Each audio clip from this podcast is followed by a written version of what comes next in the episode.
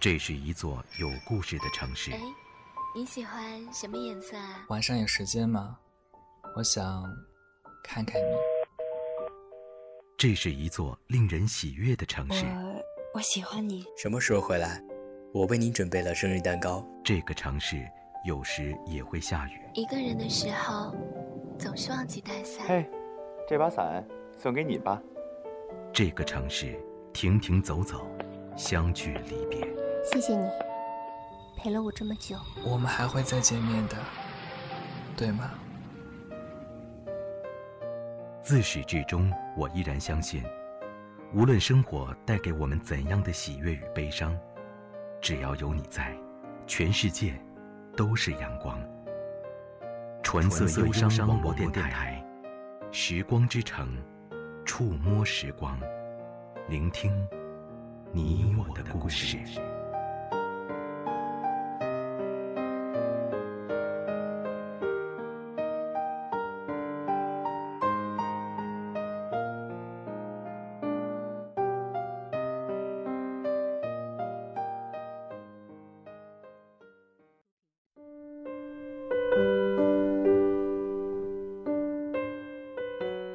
忘记一个手机号码需要多久？一个你曾经爱过的人的手机号，原本烂熟于心的，郭丽只用了不到半年。幺三七零六七九，幺三七零七六九。指尖失去准心，在手机键盘上摇摆不定。郭丽鼻翼渗出细密的汗珠。脑子里像被深沉的雾气笼罩，朦胧又模糊。原本呼之欲出、再熟悉不过的数字排列，像卡在喉咙里的断骨，只能呛出些零零碎碎。即使拨过去，他也不会接的吧？郭丽心想。他放下手机，看向窗外，天色已经暗淡下来，藏青色的天空中看不到繁星点缀。黑压压的，让人压抑。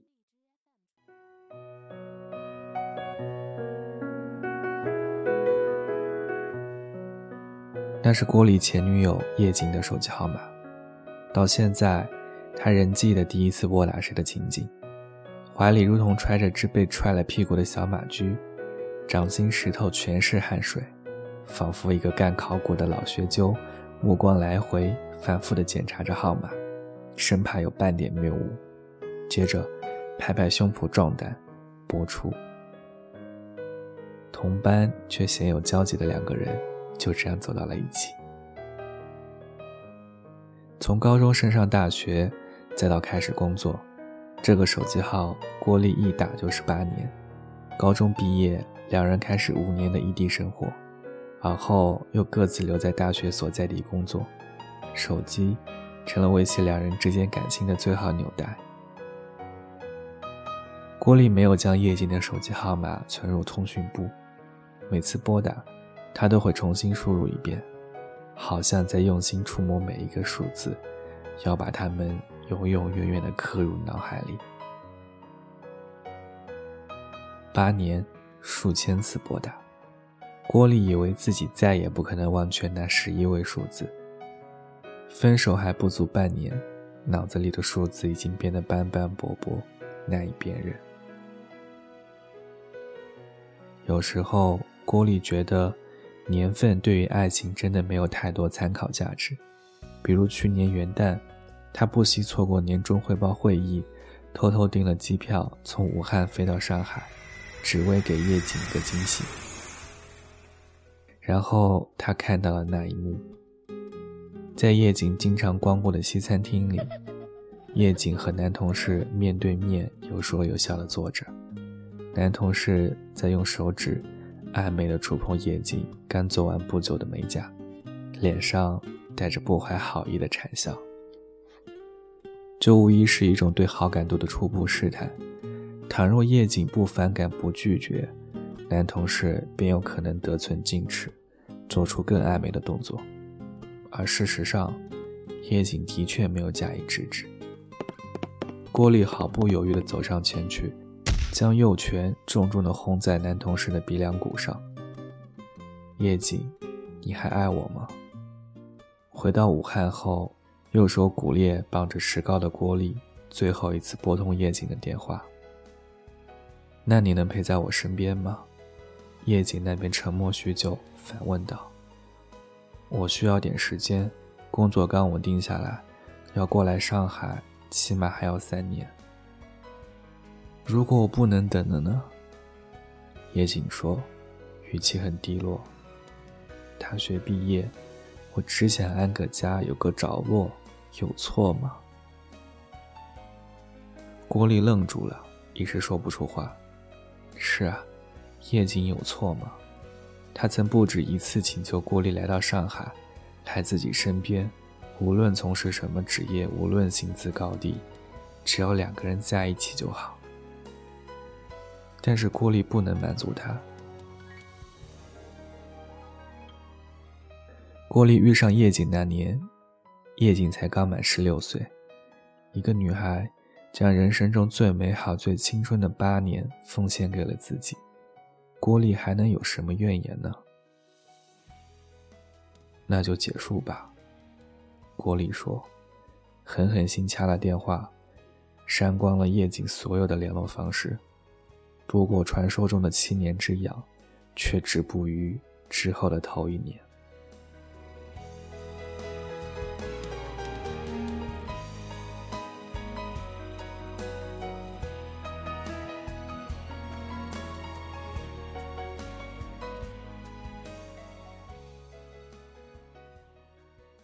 郭丽摸出香烟，点燃，用力抽了一大口，故意让自己呛出泪花。半年前的事情，恍如隔世。空中有航班经过，机身上的探照灯划破漆黑的夜，在郭丽视野里留下一条淡红色的印记。不久，又消融不见。郭丽想。或许连七年之痒也不过是主观赋予的，它并不代表任何事情。人们总喜欢赋予无序的生活一些主观含义，让它尽可能充满戏剧色彩，且看上去会善始善终。于是，偶遇变成了必然，巧合也被书写成了缘分。七年也好，八年也罢，只是一串数字。若是两个人不在一起，再长的岁月也是枉然。郭丽把香烟掐灭在烟灰缸里，吞下安眠药，瘫倒在柔软的床铺上。好在，他还有清醒梦，一种神奇到有些梦幻的天赋。所谓的清醒梦，即在睡梦中保持清醒状态，思维想法主动参与到梦境中来，梦中的所知所感。就像现实生活中亲身经历的那样感同身受，暂时忘却真实生活中的艰难与身不由己，在睡梦的世界里，郭丽就是万能的主，构造梦境的工程师。郭丽人如其名，是个粗犷有力量的人，这突出表现在打呼噜上，他可能是极个别呼噜响到能把自己都吓醒的人。他也苦恼过，虽说当时与叶瑾身处异地，总有结婚睡到一起的时候，不能让叶瑾耳朵里塞上软木塞睡觉吧？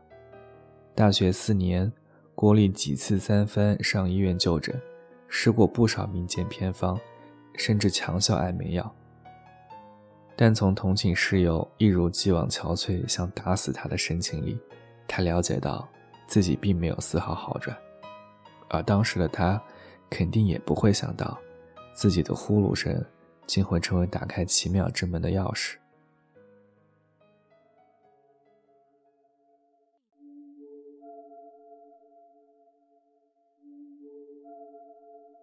第一次做清醒梦是在和叶瑾分手后，郭丽请了一周假，颓废的蜷缩在硬板床上，茶饭不思，任凭络腮胡子在两颊疯长。连续失眠多日，一点困意也没有。服了两粒安眠药，他才昏昏睡去，梦幻世界由此拉开序幕。郭丽梦到自己来到一间空荡荡的房子里，天花板上好似嵌着一台陈旧的发动机，发出巨大刺耳的轰鸣声。郭丽马上意识到一件事情，那并不是发动机，而是自己的呼噜声。因为没有发动机能伴随着磨牙声，还会吧唧嘴。的确是我的呼噜声，这些年真是难为我的室友了。郭丽难为情地想到。等等，呼噜声，就是说，我睡着了，这是梦。通常梦境中的人们不会感知到自己在做梦，虽然可能剑走偏锋，想出些新奇点子，但思维和逻辑总体处于模糊混乱状态。郭丽的头脑却异常清晰，他顺畅地将元素周期表背了一遍，甚至能回忆起请假前。boss 会议上吃的薯片品牌，郭丽觉得十分新奇。她环顾周遭，探索起梦境。梦中的世界像隔了一层烟幕，灰蒙蒙的。郭丽拨开雾气，蹒跚前行。睡梦中的屋子空旷寂然，没有一个人，冷冷清清，哪里有房间的样子啊？郭丽心想。一念至此。黄花梨桌、紫檀凳霎时出现，连地面也铺上了红木地板。郭丽抬头仰视，起先光秃秃的天花板下缀满了精致的小灯，每只都配以半透明灯罩，仿佛漂浮在半空中的水母。再低头，餐碟里已堆满了他平时最爱吃的奶油华夫饼。他拿起一块，轻咬一口。牙齿与华夫饼接触时的松脆质感足以乱真，甜味在味蕾上舒缓绽放，吃多少个都没有饱腹感，也不必担心肥胖。除此之外，在清醒梦中，他还可以尝试许多真实世界办不到的事情，比如飞行。他实实在在感受到腾空后，气流在胳肢窝下急速传流，凉飕飕的刮了皮肤都要生痛。再比如想见谁，只要心里默念名字，打开房间门，那人便会出现。这是一个很对郭丽胃口的能力。他酷爱历史，又是冷兵器战争的发烧友，早想和韩信、李靖、徐达等古代战神开个 party，听听音乐交流一下。于是反复思考抉择之后，他打开房门，将宅男女神林志玲迎了进来。两人一边吃着华夫饼，一边畅谈，画面美到叫人嫉妒。人啊，还是应该对自己好一点。郭丽悠闲想到，听着林志玲嗲嗲的娃娃音，整个人都要酥了。这便是郭丽的首次清醒梦经历。有趣的是，梦里的经历醒来后，他依然记得，不像过去那样轻易忘记。我想起你描述梦想天堂的样子，手指着远方画出一栋一栋房子，你傻笑的表情又那么诚实，所有的信任是从那一刻开始。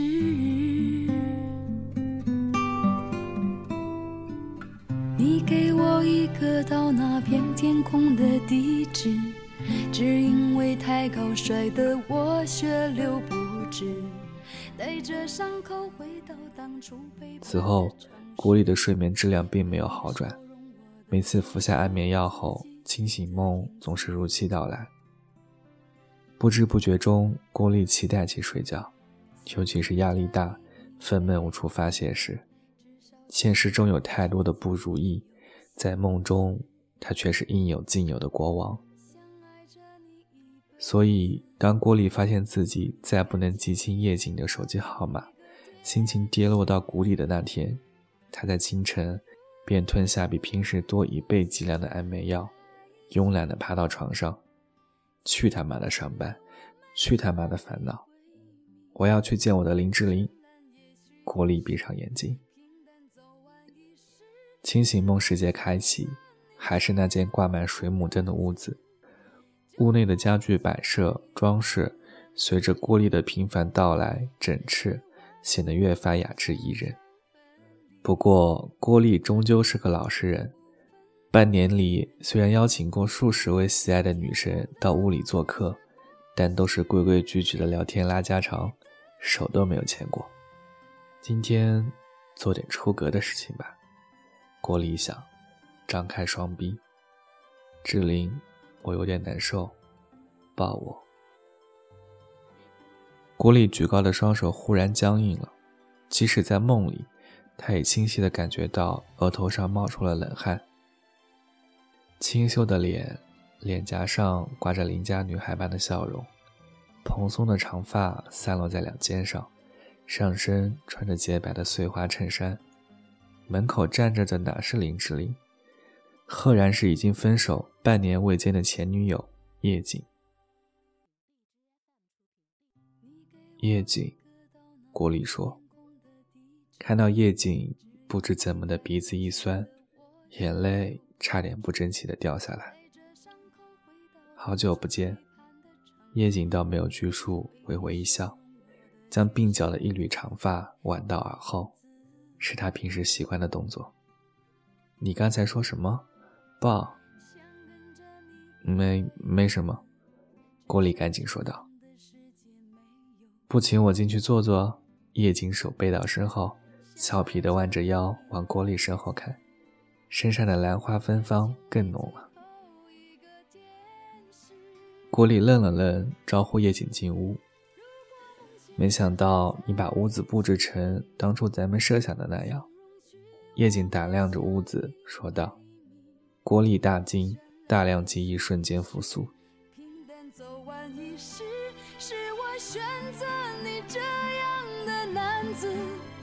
就怕梦醒时一分两地，谁也挽不回这场分离。爱恨可以不分，责任可以不问，天亮了我还是不是？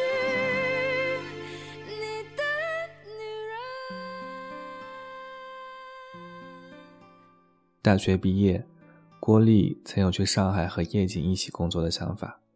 于是，学装修设计的叶瑾亲自为两人以后的爱巢规划起设计图。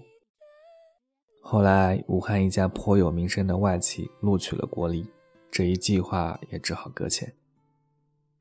梦境中的房间几乎是叶瑾当时设计图的翻版，或许那幅设计图这些年来也一直锁在郭丽潜意识深处吧。这半年过得还好吗？见郭丽默不作声，叶瑾问道：“怎么不好？每天在梦里和林志玲谈恋爱呢？”郭丽本想这么说，忍住了，转移话题道：“喝点咖啡吧。”一杯冒着热气的香草拿铁立刻出现在桌子上。叶瑾端起咖啡杯，郭丽注意到他手腕上绑着的那根红绳，穿起一片薄薄的长命锁状的铜牌。那是郭丽的出生纪念牌，上面刻着她具体出生的时间：九零年三月一日零点四十八分，以及重量五点三斤。很难想象魁梧的郭丽出生时这么小只。抱歉，分手后没见过面，也就没有机会把它还给你。叶瑾留意到郭丽的眼神，解下红绳后。却又自嘲的一笑，差点忘了这是在梦里，还你也是徒劳。送你的时候我们才高一吧？郭丽若有所思，轻轻叹道：“高一圣诞。”叶青补充道：“你带我到商场里挑礼物，我却只想要你出生纪念牌。你说把它戴在手腕上，就像我随时都在你身边一样。”郭丽的心里涌入一股暖流。虽是同班，郭丽起初对坐在第一排、一心学习、中规中矩的叶景，并没有太多的印象。在那个不羁叛逆的年龄，郭丽喜欢晚自修时偷偷溜出学校，骑上自行车到三四公里外为施工完的绿化带，点上一根烟，面对河水思考人生。而有一天，他竟在河岸边发现了夜景。课堂上文静的他正朝着河面笨拙地扔水漂，一下两下。月光下，叶景的皮肤如细瓷般细腻。原来她这么好看。两人视线交汇，郭丽的目光疏忽变得无处安放起来。这以后。了无人烟的绿化带成了两个人刻于最秘密的小天地。而接到郭丽的表白电话后，叶静仿佛成为世界上最幸福的人，将手机贴着脸捂得温热，舍不得放下，哪里还有一点女神的高冷范？你喜欢的人也喜欢你，固然不易；你喜欢的人愿意迈出第一步追求你，才真正应该谢天谢地。因为一秒钟的迟疑，错过的可能就是一生一世。那时候的爱情总是最纯粹的，不必考虑现实因素，甚至不必在意未来在哪里，需要的只是不顾一切的去爱。叶景用调羹触碰着那天上方的奶泡，笑容很幸福。还记得表白成功后，你在课堂上做的那件荒唐事吗？那天上完晚自习，他伙同死党返回教室，将黑板上方烫金校训“明德后学，爱校荣国”中的“校”字拆下，换上同样材质的 “YJ” 二字。第二天，所有同学连同老师都瞠目结舌地抬着头，像一只只欲引吭高歌的鸵鸟。黑板上方不再是死板冰冷的校训。还是郭丽发自肺腑的爱情宣言：“明德后学，爱 YJ 荣国，YJ 叶景名字的缩写。”回忆过往，郭丽的眼圈红了。八年恋爱，的确有太多美好的回忆，又怎么可能像按住删除键那样轻易删除呢？即便如此，你又为什么要出现呢？玻璃舔舔干燥的嘴唇，苦笑道：“我的梦本该是一片净土，现在你却来打扰我。”夜景眼波流转，絮絮道：“我是在打扰你吗？这是你的清醒梦，你潜意识若不想见我，我又怎么会出现呢？”郭丽镇住了，他终于明白，从一开始。他的心里就未曾放下过叶静。为了逃避分手的现实，才将自己置身于清醒梦中，过了几天奢靡无忧的生活。现在夜景闯入梦境，他又该往哪里逃呢？也许根本不需要躲。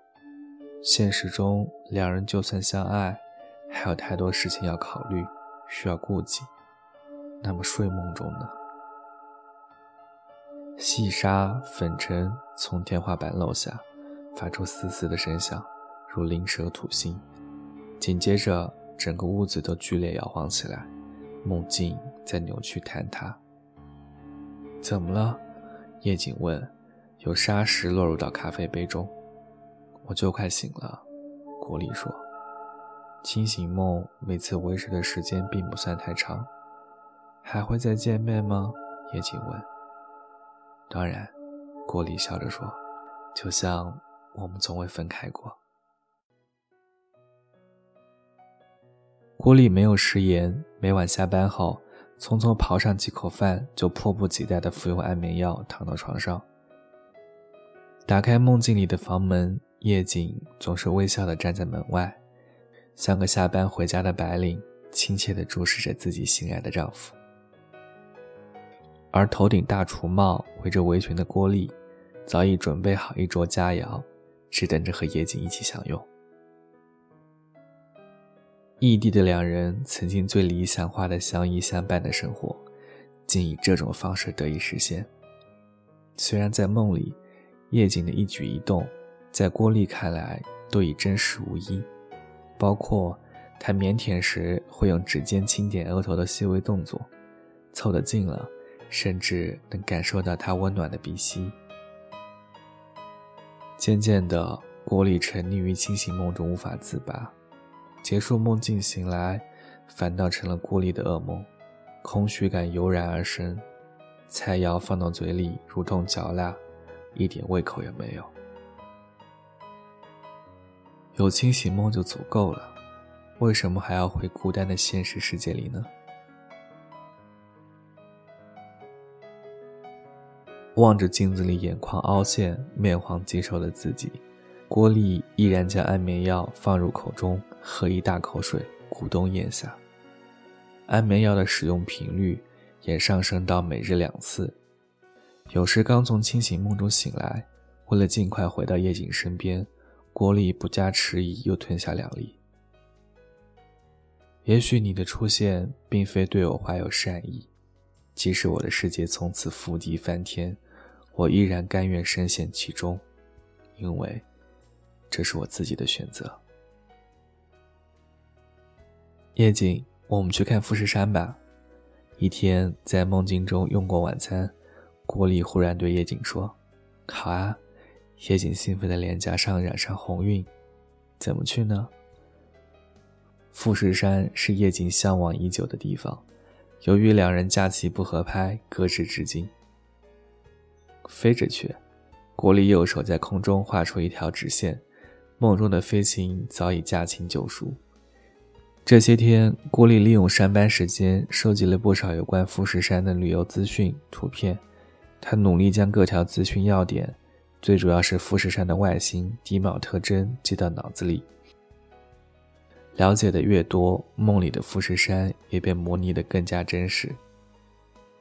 可是清醒梦持续时间有限，以往这个时候你已经快要醒来了，我怕来不及。叶景担忧道：“这次不一样。”郭丽缓缓说道：“今天我们有足够的时间。”正在熟睡的郭丽床边有一个灰黑色的茶几，上面摆放着的是一只被掏空的药盒。入睡前。郭丽吞下了一整板安眠药，一共十二粒。再多点，也许永远也不会醒来了。虽说，这对自己也不一定是坏事。不过还不到时候。郭里知道，还有一件事情等着他去做，他必须在明天中午醒来，去参加叶静的葬礼。现实中，前女友叶静的葬礼。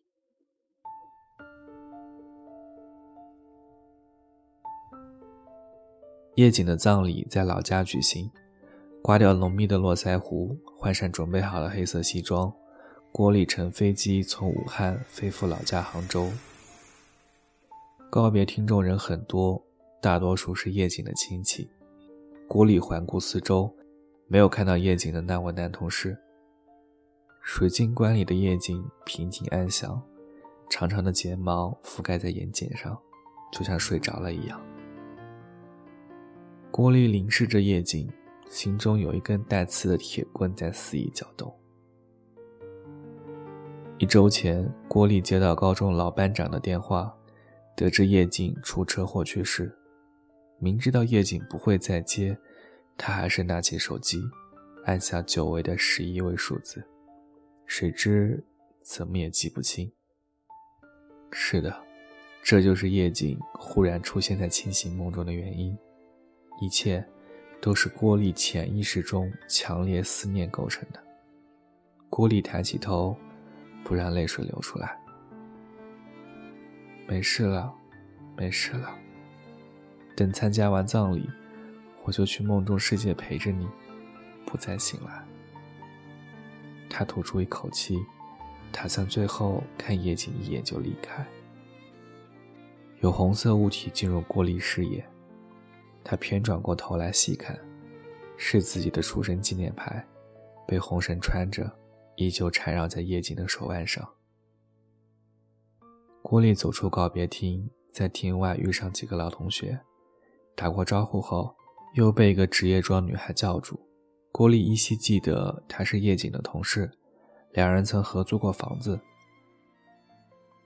怎么不见他来？彼此寒暄过后，郭丽轻声问道。他？女同事一脸不解。叶景的新男友。新男友？女同事一脸茫然。就是那个和他走得很近的男同事。他们怎么了？女同事问道，然后像是明白了什么，摇摇头说道。女人不比你们男人哪里拖得起？一边是相爱多年的男友，另一边是能给自己安定生活、事业平稳的男同事。就像站在人生十字路口迷茫的人，犹豫踌躇，也是人之常情。只是，他最终还是决定和你在一起，要不然他怎么会辞了工作到武汉去找你？去武汉？找我，郭丽如遇闷雷。叶景是在武汉出的车祸，你不知道吗？从杭州回来，郭丽顾不上换衣服，第一时间开启了清醒梦。打开房门，这一次，叶景没有现身，不祥的预感在心中蔓延。梦中的郭丽喘着粗气，一连试了十多次。才终于看到他的身影。门外的夜景与往常不同，不光空洞，平视前方一动不动，像一具躯壳。郭丽将夜景抱起，他的呼吸气若游丝，吹在郭丽脸上凉丝丝的。郭丽走进屋，将他放到凳子上，沉默。为什么不早点告诉我？告诉我你要来武汉。郭丽忽然说道：“告诉我，你也依旧爱着我。”叶景没有开口，歪着脑袋，双眼无神，宛如被线穿起的木偶。难道你又想制造什么命中注定的偶遇，在我意想不到的时候出现在我面前？告诉我，咱们重新开始吧。国丽握紧右手，指甲嵌入皮肤。就像高中时河边的相遇，要不是特别注意我的行踪，一个女孩子又怎么会在大晚上出现在那种荒芜的地方？依旧沉默，叶静的脸上看不到任何表情，眼神呆滞。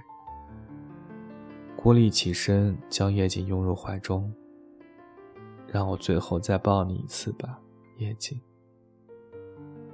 我知道。正因为你还爱着我，所以不愿意让我再在这虚无的梦幻中沉溺下去。希望我迎着真实的朝阳开始新的一天，望着最迷人的星辰沉沉睡去。夜景，再见了。郭丽在夜景耳边低语，泪水终于再难止住。顺着脸颊缓缓淌下。当爱人已逝，一切都无法挽回，我们所能做的最正确的事情，就是放过自己。忘记一个手机号码需要多久？一个你曾经深爱过的人的手机号，原本已经烂熟于心的郭丽，只用了不到半年，并且他想。自己或许再不需要纠结于此了。郭丽缓步走到河岸边，他和夜景高中时的小天地。空气新鲜，碎金般的斜阳映在他的脸上，暖暖的。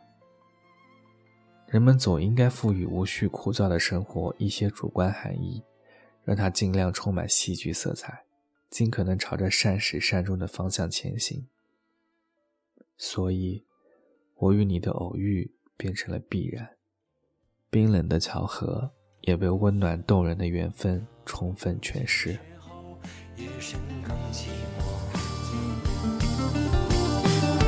这一场千年的梦，幻灭在等你的午后，谁来摇醒我？当爱远走。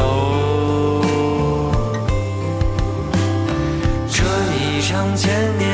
梦，发行